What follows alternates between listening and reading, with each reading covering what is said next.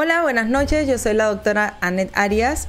Soy especialista en ginecología y estamos en el segundo podcast, en el segundo capítulo del podcast Café con Anet. Ya ahorita debe estar saliendo por ahí el café en lo que sale la intro. ¿Nos vamos con la intro? ¿O todavía no tenemos intro? todavía, no tenemos intro. bueno, un aplauso, un aplauso para el Un aplauso. En lo que va saliendo el café, y esto es una indirecta para producción, para que nos vayan trayendo café, hoy se nos ha hecho de noche, este, justamente tratando de crear contenido y hacer cosas lindas para este podcast y para estas personas maravillosas a las que en primer lugar quiero agradecer por todo el cariño que me han dado después de ver el primer capítulo del podcast donde hablé de un tema bastante personal. Así que quiero agradecer a todas esas personas que me han escrito mensajes de verdad maravillosos, con muchísima empatía. Muchísimas gracias. Hoy tenemos una invitada súper especial. Muy especial para mí de manera personal. Es mi amiga eh, pero es una persona muy especial en todos los sentidos, una persona súper talentosa, súper inteligente, infertóloga también, ginecóloga que ama, adora lo que hace, este, complicada en la ginecología y se complica tanto que justamente ayer tenía que haber estado volando hacia Portugal a continuar con sus estudios, va a ser un doctorado, este, pero su vuelo se canceló y hoy está aquí con nosotros María José Mendiola. Bravo, Majo. ¿Cómo estás, mija? ¿Cómo estás, Anet? Muchas gracias, en verdad. Bueno, para mí es mija. Sí, somos las mijas. Somos las mijas. Solo puedo decir que estoy orgullosa de ti. Gracias. en verdad, tú estás hecha para cosas grandes y yo te considero no solo una amiga, sino una hermana y la verdad es que cuando vine aquí a ver tu estudio, yo dije, wow, Annette siempre en grande y te auguro muchísimos éxitos. Vas a ver que sí. Gracias. Este es un podcast, este, pucha, yo creo que va a ser más difícil de hacerlo de lo que pensábamos. Es que es un podcast un poco ya una especie de, de chao, nos vemos en diciembre, porque no, no nos vamos a despedir.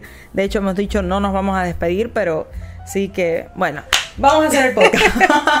Vamos a hacer el tema a lo que íbamos. Bueno, ustedes saben que les hablé de un libro este, que yo conocí, les comenté en 2019, un libro este, para mí maravilloso que me cambió la manera de atender como ginecóloga, me ha cambiado incluso mi manera de ser como persona de entender mejor a las mujeres y es este libro que se llama Cuerpo de Mujer, Sabiduría de Mujer este, una guía para la salud física y emocional. Atentas, atentos, porque realmente hay que saber, entender que nosotros tenemos pilares como personas que son eh, muy importantes, son fundamentales. Y una cosa es el cuerpo, que es lo físico, pero otra cosa son las emociones. Son muy importantes las emociones. Entonces, Majo, también quería presentarte un poco. Este, la doctora Christiane Northrup es una ginecóloga eh, una ginecóloga que ha escrito, es una ginecóloga americana, que ha escrito muchos libros, he estado investigando sobre ella. Este fue su, su primer libro en 1994. Entonces, es un libro donde ella reflexiona sobre su descubrimiento en, las mujeres de cómo eh, realmente en nosotras las mujeres las emociones pueden afectar muchísimo. ¿Tú, qué, tú crees en la parte emocional, porque de hecho en eso nos parecemos muchísimo, como dice, este, diría Willy, que anda por ahí, este pegamento de las almas, los comunes intereses. Y justamente tú y yo hemos hecho esta relación tan linda de amistad porque justamente tenemos eh, criterios similares en esto. ¿Qué piensas tú de las emociones con respecto a la salud física eh, femenina? Eso es un tema que creo que a nosotras nos toca, en lo personal sobre todo, porque definitivamente ya la sociedad nos hace crecer, digamos, económicamente, profesionalmente, en otros aspectos, pero pocas veces cultivamos la parte espiritual. Y yo creo que tú y yo coincidimos, y muchas personas en común, que hay eventos en nuestras vidas que son, digamos, totalmente, que en ese momento pueden ser hasta devastadores, ¿verdad que sí? Totalmente devastadores, pero definitivamente yo creo que todo eso tiene un para qué, que puede ser duro decirlo, que vamos a desmenuzar un poco más. Y es definitivamente para conectarnos con nuestra parte espiritual, que muchas veces estamos conectados con el mundo físico y mira, yo te lo digo que tú y yo vemos ciencia, yo sobre todo estoy también muy conectada con la ciencia, pero hasta que no lo vivas y no, no solo con pacientes, ya como persona de forma individual, puede repercutir en tu salud. Y eso ambas lo hemos visto. Lo hemos vivido. Y lo hemos vivido. Que ya el tema emocional no solo me ha repercutido a nivel mental, sino también en nuestra salud física. Claro, y hemos visto incluso que en, la parte nuestra de ginecología hemos terminado por ahí con algunos, como digo yo, algunos falleteos y hemos dicho, wow, era, era el estrés, era la parte emocional algo muy interesante cuando yo te dije, este, que me dijiste, ¿de qué vamos a hablar? No, solamente vamos a hablar del libro. María José no sabe ni, ni qué le voy a preguntar ni nada, este, porque así va a ser este podcast, así espontáneo, con lo que ustedes quieran saber, lo que ustedes quieran preguntar y a lo que a nosotros se nos ocurra. Pero yo le contaba, es una ginecóloga que escribió justamente esto sobre las emociones y Majo me, me pregunta, ¿no? Hay que ver qué fue lo que desencadenó que ella como ginecóloga se interesara en las emociones, porque nosotros como médicos, eh, sobre todo como ginecólogos, pues estamos más pendientes del, tema de eh, la salud física. Eh, y los minutos que tenemos en consulta, tratamos de averiguar, de hacer diagnósticos certeros, de poner tratamiento a la parte física. Pero muy pocos vamos a ir, vamos a dedicarnos a ver lo que es la parte emocional. ¿Verdad? No hacemos preguntas de, manera certera a veces. Nosotros tenemos un, WhatsApp de amigas ginecólogas. Cualquiera pensaría que un grupo de mujeres hablamos puro chisme. Y hablamos. y nosotros decimos de manera cariñosa, chisme, raje, pero casi todo lo que vemos es temas de fallas de implantación, temas de pacientes con endometriosis, ¿no? O que son casos complicados. Casos complicados, pelvis congeladas y cuando generalmente nos ponemos como que a desglosar los casos y a buscar entre todas este, soluciones, terminamos siempre en la parte emocional, ¿te has dado cuenta? Absolutamente. Y además que nosotros lo hemos vivido como pacientes, eh, también hemos tenido resultados satisfactorios desde que yo he prestado atención y Anet también a la parte emocional de nuestras pacientes. Tengo, al igual que Anet, pacientes con muchas fallas de implantación que hay que eh, recalcar al público que es cuando ya realizamos muchas transferencias de embriones en el in vitro, incluso con estudio genético y no hay embarazo. Y hacemos absolutamente todos los estudios y muchas veces no conseguimos el positivo y uno se frustra, la verdad, como médico, porque uno hace lo humanamente posible para conseguir el resultado y es devastador. Entonces, desde ahí empecé a escarbar la parte emocional y varias veces, como muchas veces tú has dicho, Anet, abrimos la caja de Pandora, ¿verdad? Así es. Y encontramos explicación a todo lo que está pasando. Explicaciones porque la pregunta es, ¿el estrés, digamos, me causa infertilidad? Las emociones, no directamente, hay que notar que es varios factores, pero definitivamente si vivimos estresados en niveles ya muy altos, vivimos inflamados. Y eso ya es, eh, tú lo has estudiado durante este tiempo, vivimos en alerta, inflamados, nuestro sistema inmune decae, nuestras defensas, ahí nos pueden dar enfermedades, infecciones, nos hacemos mucho más lábiles. Entonces hay que prestar atención y sobre todo, Anet, te has dado cuenta desde la pandemia que hemos vivido una etapa dura encerrados, ha sido un gatillo para poder detonar todos estos desórdenes, ¿cierto? Así es. Mira, eso que tú estabas diciendo justamente de que este, lo estoy estudiando, sabes que eh, yo me interesé por la medicina integrativa y la maestría cuando justamente yo necesité atender mi salud, porque con la medicina que se llama, ahora llamamos medicina tradicional, que es la medicina esta que hacemos, bueno, la mayoría de los médicos la hacen y no estamos en contra para nada. Acá no estamos criticando la manera de hacer medicina de unos y otros. Pero realmente yo pasé por tantos médicos, por tantos médicos y cuando conversábamos yo te decía, es que yo, yo sé que lo mío es emocional.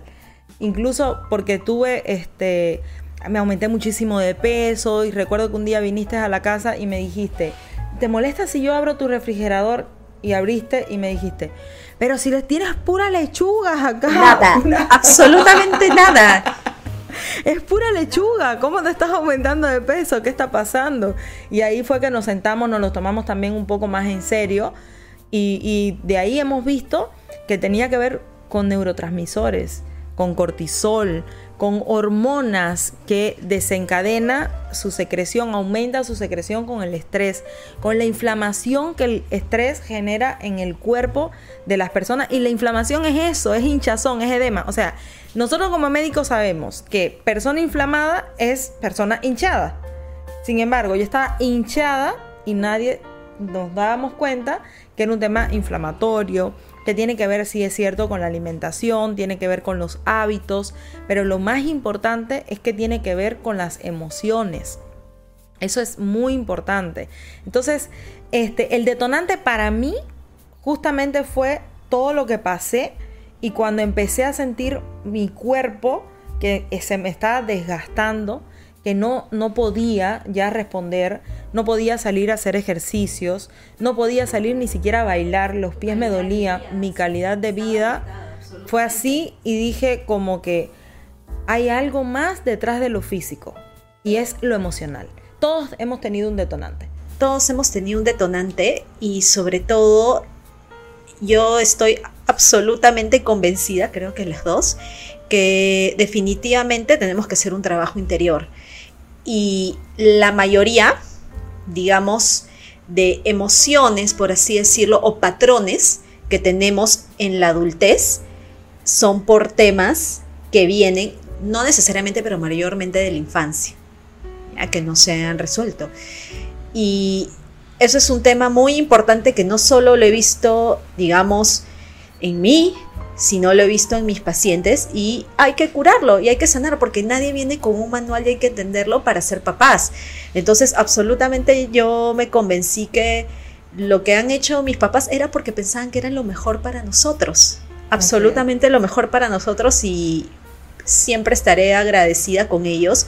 Y eso es algo que hay que trabajar con los, nuestros pacientes, con nuestros amigos. Entonces, esos patrones que no curamos, ya es un adulto que lo puede herir, que lo hace más susceptible en ciertos aspectos, ¿verdad? Así es, totalmente. Mira, eh, lo que le pasó a esta doctora, ella en la primera edición que se la, edición que se revisó en 1998 este es un libro que se publica lo empieza a escribir en el 91 hay que entender que muchas cosas de las que vamos a hablar acá en el libro estamos hablando de eh, hace mucho tiempo, hace más de dos décadas. Entonces las cosas han cambiado muchísimo y entiendo si tú que me estás escuchando puedes decir, ay, pero eso es una exageración. Estamos hablando de los años 90.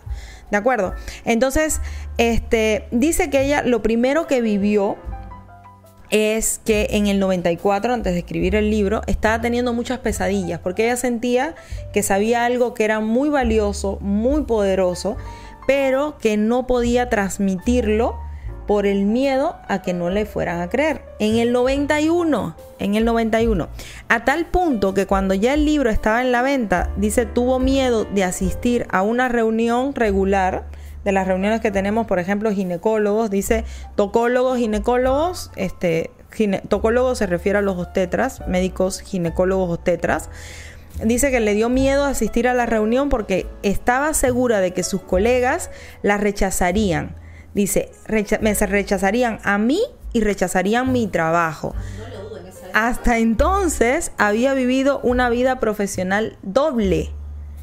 Una parte de mí les decía a mis pacientes en la intimidad de mi consulta lo que realmente creía y la otra parte de mi yo oficial, o sea, mi verdadero yo, el rostro público. Exacto, me refrenaba un poco o mucho en el hospital o delante de muchos colegas. Mis relaciones sociales como médico me habían enseñado muy bien que lo que era aceptable para mis colegas y el personal del hospital. Llevaba años caminando por una cuerda muy delgada. Esto parece mentira que sea tan real todavía. O sea, parece mentira porque de hecho en este, este fragmento de la introducción se llama Decir nuestra verdad. Y ella sintió la necesidad de decir su verdad en el 91. pero justo te iba a decir, ¿Te ha pasado, porque te ha pasado solamente, o sea, esta, pregunta es retórica, porque sé lo que ha pasado. ¿Te ha pasado, mija, más de una vez que los colegas, las personas que te rodean, te han visto un poco rara por hacer cosas diferentes, por creer en las emociones, por irte a ver que si ha cambiado la genética o no ha cambiado. Te han dicho, por ejemplo, ¿para qué dedicas tanto tiempo? a estudiar tanto si somos los mismos y no ha habido tantos cambios en, tantos años como se creería. Y, o sea, te han, te han señalado este, en algún momento cómo te has sentido. Cuéntanos, expláyate de todo. Sin caretas. Aquí no hay caretas. Esto es un podcast sin caretas. Por supuesto. Yo les tengo que decir que desde un principio yo sentía que no podía encajar bueno, hasta que conocí a Net, en verdad, pero en sí, yo ya como ginecóloga de un lugar, digamos, conservador, que es Lima, donde ya tenemos ciertos patrones de cómo tiene que ser un médico o la línea que tú tienes que seguir para ser considerado exitoso, ¿ya? Sentía que no encajaba. Y la verdad en qué sentido yo no encajaba. No es que cada uno, no es que hay un camino para conseguir, yo pienso, el éxito y que tiene que ser uniforme para todos. Cada uno tiene que saber realmente lo que te haga feliz y lo que te hace a ti feliz, sé el mejor. ¿A qué me refiero? Si hay una persona como médico que es súper feliz aquí, que atendiendo pacientes de la forma tradicional y siendo en algún de esa manera, perfecto va contigo. Si hay otra persona que es del punto de vista empresarial, perfecto, va contigo. Pero desde nuestro punto de vista, nosotros nos fijamos más la medicina, que no puedan creerlo ya, no solo como un trabajo, sino es un hobby que incluso puede ser de doble filo, que sea un hobby. Es una pasión. Es una pasión que muchas veces nos pueda comprometer nuestras emociones. ¿ya? Porque no en este, contra. Pasada. claro, en contra, porque empatizas mucho. Entonces, en ese sentido, no podría creer, y eso nos pasaba a Net y a mí, pero bueno, yo hablándoles pues del tema personal, pero ¿cómo? O sea, tú en vez de estar estudiando o acumulando diplomas y no sé qué cosa, preocúpate por generarme pacientes, ingresos y haz tu cartera de pacientes. Que bueno, no está mal, es un punto de vista que ya se ve empresarial, numérico, pero yo no encajaba con eso. Entonces, ¿qué hice? Al no encajar con eso, dije, yo misma soy y yo misma encontraré mi propio camino. Y no digo, ojo, que ese camino sea el ideal para todos, es lo que iba con mis convicciones. Entonces, bueno, ya eh, el tiempo pasó. Eh, al final yo creo que me siento muy contenta con el trabajo que estoy realizando acá. Y bueno, Andrés no me puede dejar mentir que un día yo a esas personas les dije, vas a ver que yo quiero investigar, yo quiero ser científica. me dirán, pero no, esta chica está loca. Sí, es loca, está chiflada. ¿Qué hace? No entiendo para qué estudia tanto. Está perdiendo el tiempo en vez de estar facturando, está perdiendo dinero. Y eso era lo que a mí me hacía feliz. Y bueno, ahora luego de tres años de estar ahí detrás de una beca, pues voy a hacer lo que es mi sueño, que es hacer investigación fuera del país Porque sí hay que ser realistas que esa parte científica la puedo cultivar más fuera que en mi propia casa. Entonces, sí es verdad, yo creo que lo que carecemos, no solo en el ambiente médico, sino en general, es sobre todo la tolerancia y el respeto sobre todos los estilos de vida, costumbres y convicciones de cada persona. Así es. Es increíble como después de, tanto tiempo, de tantas décadas, este, todavía las personas como, eh, como esta doctora eh, Cristian, este, todavía somos raras. O sea, cualquiera pensaría que si desde el 91 se está hablando de esto, se están haciendo libros de esto, en Estados Unidos se está ya hablando, ya existe una rama de la medicina que es la medicina integrativa que lo ve, que ya cada vez hay más médicos integrativos por todo el mundo. Parece mentira que todavía este, existan médicos que nos sintamos un poco raros por, por pensar de esa manera, ¿no? Este, vamos a hablar del detonante del detonante de verdad, El detonante. Claro, lo que pasó fue que ella en el 81 fue madre por primera vez y quiso alimentar a su hija solo con leche materna. Quería lactancia materna exclusiva y al mismo tiempo continuar con sus 70 a más horas de trabajo a la semana. Tratando de hacer todo eso se enfermó de una mastitis grave esto sigue y dice que ella misma se trató. Les estoy haciendo un resumen del libro, recuerden, si quieren el libro, en, acá le vamos a dejar abajo en la descripción el link para que se puedan eh, descargar el libro y puedan leerlo. Yo estoy mencionando lo, que he ido leyendo y lo he ido marcando. Entonces acá dice que ella misma se trató con antibiótico. ¿Por qué? Porque sabía que si iba a otro médico me ordenaría dejar de amamantar a mi hija. Al mismo tiempo era consciente de que los médicos varones solían acusar a sus colegas mujeres de ser débiles o incapaces de trabajar como es debido, y yo no quería ser considerada así.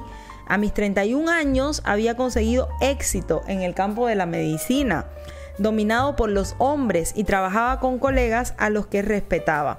No quería poner en, peligro mi carrera profesional. De modo pues que no cuidé y continué trabajando y empeorando más. ¿Alguna vez has sentido, Majo, como médico, como mujer, que trabajamos en un campo que cada vez hay más mujeres? Pero este, lamentablemente tú que eres una mujer médico y de la ciencia. Este, sientes que la maternidad se ha convertido a veces en un problema para poder ser médico, llevar la investigación y poder este, llevar a la vez también eh, la maternidad, llevar un hijo. Todo eso puede ser que en conjunto sea muy difícil o como tú lo ves. Siendo totalmente sincera, sí considero que la maternidad genera que en nuestro caso, lamentablemente no debería ser así, pero ya no pueda, digamos, tener la facilidad de saborear, como conversábamos nosotros el otro día, otros éxitos profesionales. ¿Y por qué? Siendo muy sincero, yo, o sea, ahora voy a irme a Portugal y no es que voy a estar netamente en Portugal, voy a estar viajando constantemente, voy a hacer un tema ya científico. Y lo primero, mira, que me preguntaron, por así decirte, mis nuevos jefes, los investigadores principales, es María José. Me dijo, perdona la pregunta, imagínate, siendo europeos, mentalidad abierta, eh, pero ¿tienes familia para hacer todo esto, toda esta locura? Le dije, ah, no, yo le dije, la verdad es que no me incomoda. O sea, la pregunta no hay ningún problema, pero no, yo estoy soltera. Le dije, solo tengo a mi gata. Se rió, me dijo, ah, ya, perdona la pregunta nuevamente, pero me sorprende que vengas desde tan lejos, Perú, digamos, con otro idioma, ya, porque ahí pues netamente voy a manejarme pues en portugués e inglés y sobre todo, no sé, que te movilizaras a, esta edad. Me dijo que se te ve, bueno, joven, pero yo dije, no, a lo mejor está casada y todo. Es muy raro que alguien quiera hacer un doctorado, no digo que sea imposible, me dice, pero sobre todo en tu caso que vienes desde tan lejos, que ya vienes de un lugar donde tienes que dejar tu estabilidad, oportunidades. No podrías hacerlo quizás, te digo, fue súper sincero que me gustó, teniendo una familia. Entonces me dijo, ¿eres consciente que iniciando este programa probablemente se vaya a retrasar todo? Absolutamente. Hay que retrasarlo todo. Hay que retrasarlo, siendo totalmente sincero. Y les hablo la opinión, con este ejemplo digo, de personas que uno dice de primer mundo, pero así se ve, aquí o en la China. Lamentablemente para que funcione una cosa, pues hay que dejar la otra. Hay que dejar la otra. No es que sea, digamos, imposible. Tenemos amigas que son súper exitosas y son mamás y todo, pero si ya quieres, digamos, llegar para lo que a ti personalmente, por ejemplo, a mí en lo personal yo tengo una cúspide, que es ya, digamos, el tema científico. Para otra persona su cúspide es el tema netamente pues puede ser empresarial. No digamos que sea imposible, no es que sea imposible compaginar con la vida personal, pero es más complicado, diciendo la verdad. No es imposible, pero es más difícil. Es mucho más difícil. Dice entonces que después de dos años nació su segunda hija, supuse que ya estaba reparado el daño, pero no hubo manera a la hora que, fue a, dar de lactar de que saliera una gota de leche para su nueva hija por esa mama, aunque sí se producía leche cuando había de producirse, pero la infección anterior había destruido los conductos mamarios del pecho derecho. Nuevamente temí por no ser capaz de alimentar a mi bebé. Había pagado un precio muy alto en mi cuerpo por tratar de demostrar mi valía dos años antes. De hecho, no hacer caso a mis necesidades físicas ni de mi cuerpo estaba incorporando a la trama misma de la vida. O sea, no hacer caso a mis necesidades físicas y de mi cuerpo. En lo personal, tú sabes que yo este, este año 2023 porque de hecho tú eres mi, mi, mi oráculo, mi, mi, mi, bola mágica, este, a quien le pregunto todo. ¿Crees que debo hacer esto? ¿Crees que debo hacer tal y más cual? Entonces, este, el año 2023, cuando vi fines del 22 que ya este, el estrés me estaba cobrando factura real, que ya mi cuerpo físicamente no estaba respondiendo, tomé una serie de decisiones, ¿no? Dejar un poco de trabajo, dejar un poco de compromisos con algunas empresas, este, dejar un poco de cosas y dedicarme más a mí. Y realmente mi cuerpo me lo ha agradecido, pero ay. Cuerpo es muy noble, ¿verdad? Hay te que amo, quererlo. te amo. Porque me ha respondido muy bien. Después que, pobrecito, llegó un momento que, que ay, era como que hay este cuerpo, que no sé qué. Pero me ha respondido muy bien el cuerpo. Entonces, este yo creo que a veces inconscientemente, nosotras que somos así, full trabajo, trabajo, trabajo, proyectos, proyectos, proyectos, cada una, como tú dices, con su, con, como yo digo, ¿no? De la, de la cordillerita, que algunas estamos en medio de la cordillerita corriendo para llegar al éxito, otras ya sentimos que estamos más cerca, otras sentimos que estamos más abajo, pero cada cual ahí en ese querer alcanzar las metas, sabiendo los límites que tenemos este, sobre todo por el tema de la edad, si de repente nos sorprende la maternidad o el deseo de la maternidad, sabemos que todas esas metas se pueden ver un poco como tú dices, no tienen que finalizar, pero de todas maneras, este, como mujeres, sí, o, o como nosotros queremos ser madres, que queremos ser madres, si somos madres, que le dediquemos tiempo a nuestros hijos y no, por ejemplo, que lo tenga que ver alguna otra persona, ¿no? O sea, de la manera que queremos ser madres realmente es, es difícil que podamos cumplirlo todo. Este, entonces, poder dedicarnos un tiempo, este, dedicarnos un, rato a nuestro cuerpo, a escuchar nuestro cuerpo. Eh, el cuerpo lo agradece de todas maneras, pero como tú decías ahorita, a nosotros el trabajo, de la manera que lo hacemos, con la pasión que lo ponemos, nos ha cobrado factura. ¿Sí o no? Nos ha, nos ha hecho, este, nos involucramos mucho nosotros con las pacientes. Sí, es verdad. Y yo creo que hemos adquirido ambas madurez conforme pasa el tiempo.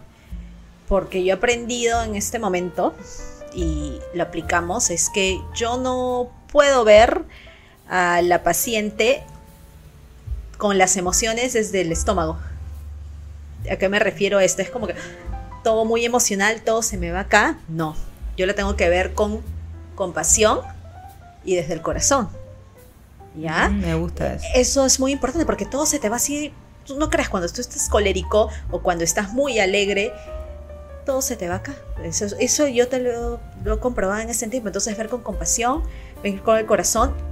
Aprendido mucho porque antes, cuando tenía un resultado, desfavorable, o sea, que una paciente no embarazada y lo había luchado hasta el máximo, es que no podía dormir una semana y estaba totalmente devastada hasta que empecé a trabajar conmigo y dije, esta es parte de mi trabajo, esta es parte de mi función y sobre todo pues lo que me hizo darme cuenta muchísimo fue, eh, bueno, ya casi cuando más de un año falleció mi papá, que algo que me dijo una doctora, súper linda y me marcó bastante es que, eh, María José, tú sientes que hemos hecho absolutamente lo humanamente posible para hacer las cosas bien, ya el resto no depende ya de nosotros. Tú has hecho lo humanamente posible. Y eso es ahora algo que también aplico con mis pacientes. He hecho absolutamente lo humanamente posible, las cosas bien, pero a veces no tenemos el desenlace que queremos. Entonces, en el libro de Brian Weiss, que lo pueden leer muchísimo, que es muy bonito. Tienen varios temas, pero sobre todo que es un médico psiquiatra que vio el tema emocional, que se dedicaba a regresiones. Él se frustraba mucho, eh, mi hija, cuando trataba a veces pacientes y súper científico y no tenía el resultado favorable. Y empezó a decir, me empezó a ir bien desde que empecé a ver desde el corazón y me empezó a ir bien sobre todo desde que ya que no me preocupara tanto por el resultado o sea, uy, el resultado que tengo que tener un tratamiento exitoso, embarazos, beta positivo. En el caso el beta positivo. El beta positivo, embarazo, embarazos. Más me tengo que, más que todo, tengo que dar una mano al prójimo con amor, sin preocuparme tanto por los resultados. Hacer lo humanamente posible, dar una mano con amor. Yo estoy actuando un poco así hace un tiempo, ¿ah? Y eso es algo que he estado aplicando y muchas veces nos ha pasado que Anette y yo tenemos un imán para casos así que tienen transferencias en mil lugares, a veces no embarazan y todo. Y lo logramos y es una satisfacción. Y a veces no, y a veces, uy, me he hecho de todo, a veces mi hija y nada. Pero seguimos, aplicamos, dar una mano sin preocuparnos tanto por el resultado. Y si se puede. A mí me encanta este, que tengo pacientes que, este, que me han dicho que nos hemos convertido en amigas. Y me dice, no, yo para mí más que venir a ver a una doctora es como venir a ver una amiga y que a veces nos queda un embrión porque el primer embrión no se transfirió el primero, el segundo y ya nos queda el último embrión.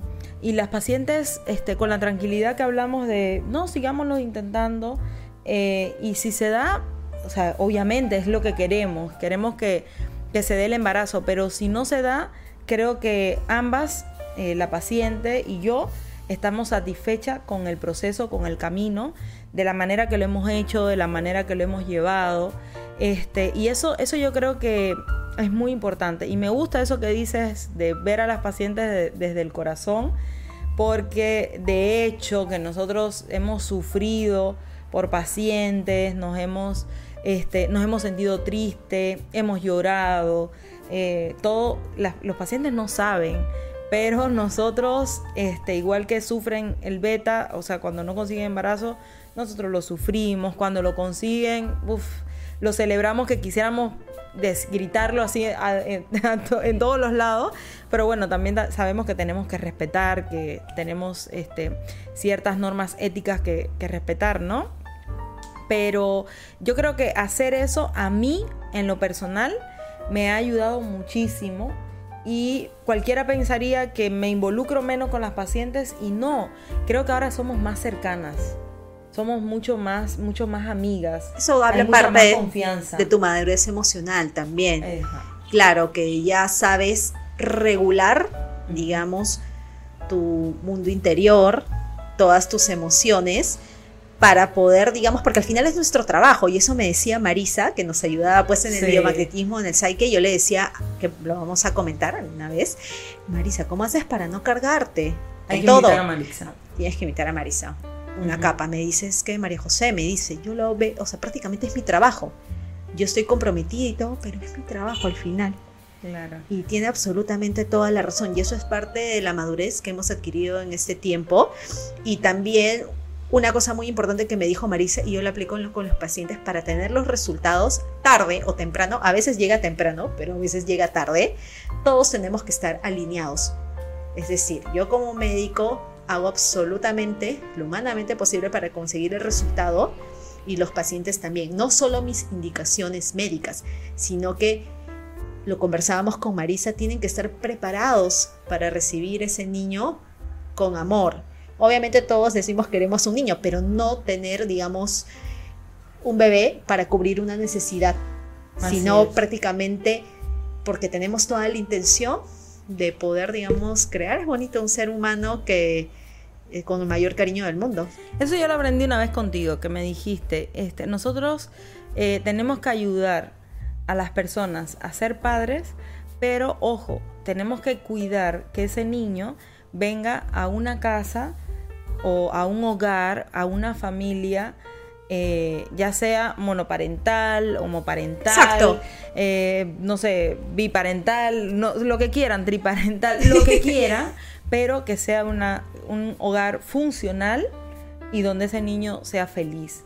Entonces, eso yo lo tengo tan claro porque es cierto que nosotros ayudamos muchas mujeres a ser eh, madres y a muchas eh, familias, a ser muchas parejas, claro, a ser padres, o sea, a formar familias, a no sé, de repente, qué sé yo, ayudar a, personas a hacer su sueño o, de repente a, buscar alternativas o a buscar respuestas a, cosas que han pasado con su fertilidad y no han encontrado ninguna respuesta. No sé, de mil maneras lo ayudamos. Pero no podemos jugar a ser Dios. Absolutamente. No podemos jugar a, que, a creer que, que podemos hacerlo y el hecho de poder hacerlo nos hace como personas eh, sobrenaturales, que hacemos algo que realmente es divino, pero nosotros no, no somos seres divinos, somos personas racionales y que tenemos que pensar muy bien lo que estamos haciendo y tratar desde nuestro lugar como médicos y aunque yo le digo a las pacientes, yo me meto en lo que no, le importa, no me importa y ellas se ríen porque, o sea, yo lo digo a manera de broma y le digo, tú me disculpas, yo me meto en lo que no me importa, pero tengo que saber un poquito más allá cómo está la paciente emocionalmente para ayudarla y cuando llegue ese embarazo esté lista para recibirlo, ¿no? Exacto, y muchas veces nosotros podemos llegar, y te digo lo personal, porque tú tienes bastante, digamos, formación en medicina, digamos, funcional, integrativa, pero mi formación sobre todo es más ya genética, eh, ver ya más un tema médico. Pero hay veces que conversando con Annette hacemos absolutamente las cosas, por decirlo de manera sencilla, como deberían ser. Excelentes, científicamente todo del libro. Vamos hasta el final. Y muchas veces hay algunas fallas que se da por parte ya del sistema inmunológico. Es decir, mi sistema inmune no hace match con el embrión. Y algunas veces escarbando un poco más, y eso lo hemos visto con Marisa, ya que la tienes que invitar, que Marisa es una terapeuta, digamos, holística, que ve bastante el tema de psique subconsciente. Biomagnetismo. Biomagnetismo. Tuvimos una paciente, muchas transferencias que te comenté, N, que ya dijimos con el inmunólogo, vamos con todo, tratamiento inmuno, pero conversando con él me dijo, sabes, hay que escarbar un poco más el tema emocional, ¿lo ha hecho alguna vez tu paciente? Sí, como ha ido al psicólogo y nada más. Bueno, en España también estamos haciendo, o sea, un tratamiento, digamos, complementario con la parte holística. Hay, hay que ver, porque eso también tiene que ver mucho pues con el cortisol, las hormonas y todo. Luego Marisa y abrió la cajita de Pandora. No digo, ojo, y la misma Marisa lo dice que eso ha sido, digamos, la solución a todo, digamos, el problema de infertilidad, pero ha sido un trabajo en equipo. Claro que ya prácticamente nos ha ayudado muchísimo al tema inmunológico. Es que en uno de los capítulos, de los primeros capítulos de, la maestría de, medicina integrativa, yo este, me reí muchísimo porque este, hablaba de, todo lo espiritual, emocional, eh, la fe, las religiones, el biomagnetismo, el, o sea, el tema del chamanismo que tú decías como que, pero aquí hay de todo para todos, el yin yang, medicina china, entonces como que todo eso viene a complementar de que nuestro sistema, este, la parte neurológica que está más bien que va a la parte de las emociones porque las emociones vienen por mediadores. Y más adelante en un capítulo de este libro incluso habla de cómo somos diferentes desde nuestro cerebro mujeres y hombres y por eso es que las mujeres somos de hecho más emocionales o sea, no es nuestra culpa, no queremos ser intensas. Biológicamente venimos así. tóxicas. Tenemos conexiones diferentes. Entonces, este, eso, eso me encanta, eso me enamoró de, de, la medicina integrativa y por eso es que lo estoy estudiando, porque es como que entender, como tú dices, hay mediadores, hay hormonas, hay este, neurotransmisores que tienen eh, eh, capacidad y poder de generar eh, acciones en nuestro cuerpo. O sea, que no es solamente de que estamos hablando acá de que, no sé, te van a ver la astralidad y ya por eso vamos a saber. No, no, no. Estamos hablando desde el punto de vista neurofisiológico, eh, de, bioquímico, real. Estamos hablando del cuerpo real cómo influye eh, los mediadores químicos, los neurotransmisores que vienen desde nuestra cabeza, nuestro cerebro, cómo influyen en el comportamiento de, nuestra salud. Dice, dice la doctora Isita, Carl Jung decía que los dioses nos visitan mediante la enfermedad y he llegado a creer que prestando atención a los mensajes de nuestro cuerpo podemos beneficiarnos emocional, física y espiritualmente. O sea, los dioses nos visitan mediante la enfermedad. Y este, ya para ir finalizando el, el podcast, este, quiero finalizar así con esta frase que señalé también, que dice, únicamente viviendo un grave problema de salud, llegué a comprender los problemas de salud y vida que tienen otras mujeres, o sea, que tienen nuestras pacientes.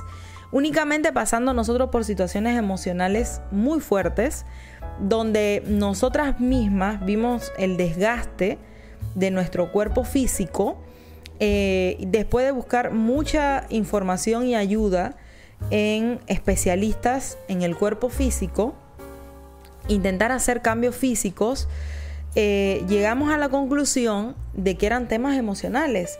Y sobre todo, este, yo creo que ahí me ayudaste tú más a mí porque este, María José me sacó la cita y todo con, la, holística, con la del biomagnetismo.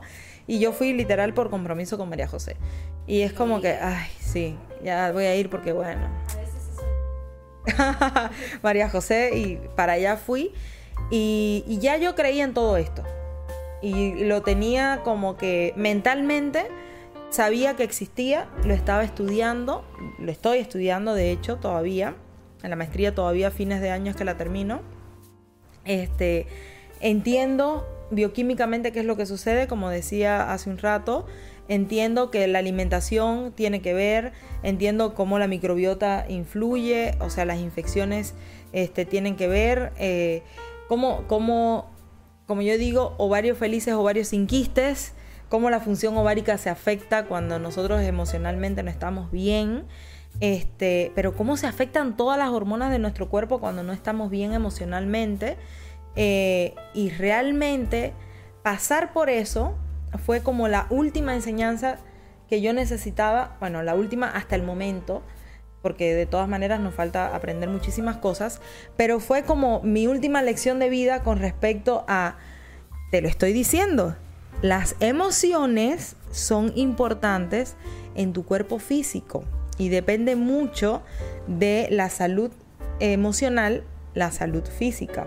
Qué gran aprendizaje, ¿no? Qué, maravilloso.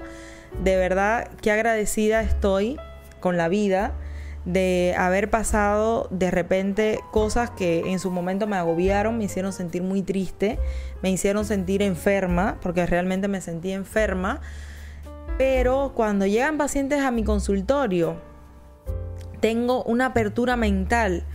O sea, y de hecho en el primer capítulo no recuerdo si Omarito me preguntó sobre esto y pude responderlo, pero este sobre el tema de qué eh, de cuánto agradezco yo a lo que he pasado desde el punto de vista emocional, estoy totalmente agradecida. Entiendo en un momento que, pucha Diosito, podías haberme llevado más suave. o sea, podías, igual me podías haber mandado un manual, algo así, ¿no? Y yo igual me lo hubiera leído y hubiera aprendido.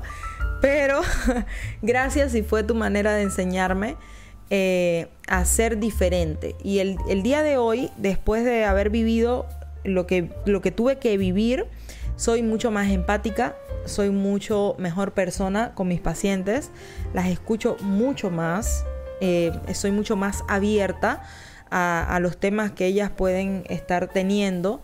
Incluso en algún momento te he comentado, por ejemplo, cuando hemos hablado, y, y Anne, ¿qué tal paciente? No, no la voy a transferir todavía. ¿Por qué? Porque no se quiere transferir. ¿Y cómo sabes? Le he preguntado. ¿Cómo le preguntaste? Nada, lo percibí y le pregunté de frente, directamente le dije, no te quieres transferir, ¿no? Eso lo he hecho con más de una paciente.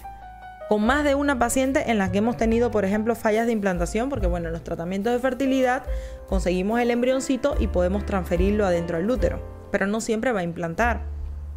Entonces, a estas pacientes que falla una vez, dos veces, yo es como que, güey, güey, güey. Como dice Majo, si teníamos todo, estaba de libro, eh, todo estuvo perfecto. Hicimos incluso más allá. Nos fuimos, eh, hicimos consultas eh, multidisciplinarias. Y sigue fallando. Espérate, esto ya no es de embrión, esto ya no es de endometrio. Espérate, ¿qué está pasando? ¿Quieres que hagamos un stop? ¿Tú realmente quieres? Y descubro, como tú dices, abro la caja de Pandora y descubro temas emocionales puramente, puramente. Y cuando les doy la confianza de, ok, paremos, tomémonos un break, vamos de vacaciones, haz lo que quieras, sal, diviértete, resuelve tus problemas emocionales, vamos a terapia, buscamos diferentes opciones de terapia, en independencia también de lo que la paciente quiera, porque no todas van a querer los mismos temas este, para tratar sus emociones, pero nos va bien, nos va bien, nos ha pasado más de una vez. Pacientes que tú dices, mi hija, le hice no sé cuántas aspiraciones, no sé cuántas transferencias, no sabes. Fue al tema, descubrimos temas emocionales, lo trabajamos y tal y tal, y se embarazó, como por arte de magia. Entonces, como tú dices, las emociones no son causa de infertilidad. Eh, por tener temas emocionales no significa que no vas a ser mamá. En el caso de infertilidad, hablando específicamente de lo que es la, la maternidad. Este, pero las emociones tienen que ver con todo en tu cuerpo. Con la fertilidad, con tu estado de salud, con tu presión, con tu diabetes, con, con tu colon, eh, con tu vesícula, o sea, con todo absolutamente, con tus ovarios, con tu útero, eh, con tu relación interpersonal, con las personas que te rodean, con el mundo, con el trabajo, con el sueño, o sea, todo tiene que ver, porque somos un todo. Entonces hay que prestarle mucha atención a las emociones. Nosotros como médicos tenemos que prestarle mucha atención a las emociones. Bueno, tú vas a trabajar ahora ya más la parte científica, pero incluso hasta para trabajar. Claro, eh, algo que nos debe quedar a todos nosotros, así seas médico, paciente, pero como persona, primero tienes que conocerte a ti mismo, tienes que quererte a ti mismo para dar amor al resto. Tienes y que aceptarte para aceptar a los demás. Y también, exacto. O sea, hay que querernos como somos. Tenemos defectos y esos defectos hay que trabajarlos y aceptar. Aceptar como somos. Entonces, yo puedo irradiar respeto, yo puedo irradiar amor, yo puedo irradiar aceptación si lo hago conmigo. Y si bien pues ahora ya pues eh, estaré a la distancia con los pacientes, no voy a estar presencialmente, pero me llevo esta mochila de experiencia al nuevo lugar que estoy yendo y encantada sobre todo de que Anet aquí se quede en Perú. Sí. La verdad que sí, para trabajar en equipo.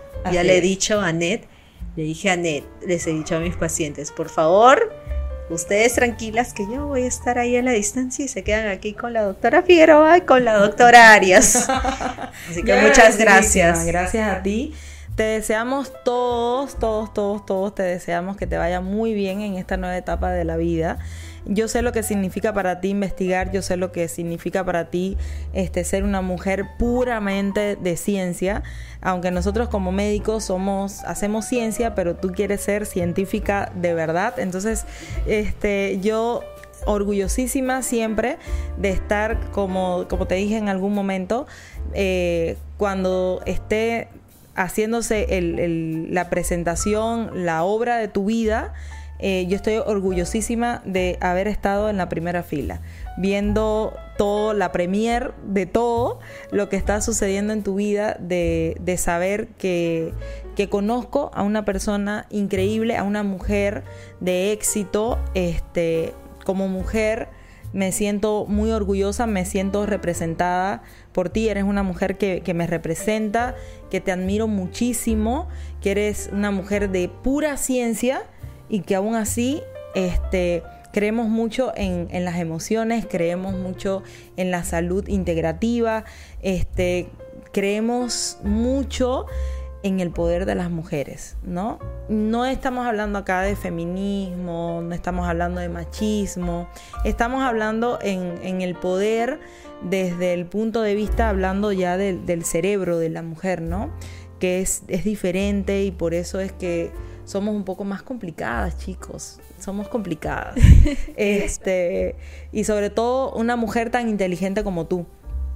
Una mujer que de hecho eh, tiene estándares altos, no porque quieras poner los estándares, sino porque has conseguido tantas cosas y, sabes tanto y eres, este, eres creativa y eres tan estudiosa, tan empeñosa, que no puedes exigir menos. Entonces, este, es así. La vida es así.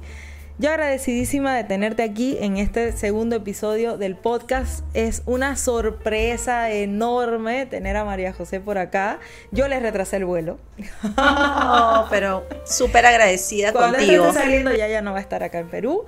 Así que desde ahorita ya te estamos despidiendo. Que tengas muy buen la viaje. Es... O sea, te estamos diciendo chao hasta la Navidad. Hasta la Navidad. Eh, mija, para acabar, tú eres luz, irradias luz. Y hace algunos años, cuando yo no creía en mí misma, siempre le diré a la mija fue mi ovidrel. Mi ovidrel se llama el gatillo para que ya los óvulos maduren y que estén listos para aspirarlos y para formar un bebé. Entonces, ¿por qué te llamo así? Porque tú fuiste un gran gatillo, una persona vitamina que me inyectó seguridad y me inyectó lo que yo necesitaba en ese momento. Así que. Lánzate, hija. Lánzate. me lanzó y ya mi hija dijo, uy, Dios mío, la lancé mucho ya. Está muy arrebatada. Tírate, tírate de la piscina, lánzate. Éxitos. Gracias. Mucha luz. Que tú eres una persona espectacular. Gracias. Eso es lo que te digo todo. Tú no necesitas ayuda, tú tienes todo el poder para ser realmente exitosa en todos los aspectos. Ay, gracias. Vamos a, vamos a, un poco de sazón a esto porque está un poco tenso el ambiente. Con ustedes es los miércoles a las 9 de la noche con este café con Ané, que hoy no hubo ni café, les cuento, es que es, tarde, estábamos tomando, sí, estamos tomando agua este, con gas, estamos haciendo cosas desde temprano por la mañana. Eh, pero con ustedes son los miércoles a las 9 de la noche. Muchísimas gracias por acompañarnos en otro café con Anet. Vamos a seguir hablando sobre este tema maravilloso de qué es el pilar físico, el cuerpo y las emociones. Cuerpo de Mujer, Sabiduría de Mujer, un libro escrito en los años 90 y que ahorita en los años 2020 y más eh, lo traemos a la mesa para debatirlo con, con ustedes, para aprender más sobre la importancia de la salud física, la salud emocional, la salud ginecológica y la salud reproductiva. Así que los espero, gracias por estar, por acompañarme como siempre y hasta la próxima. Chao.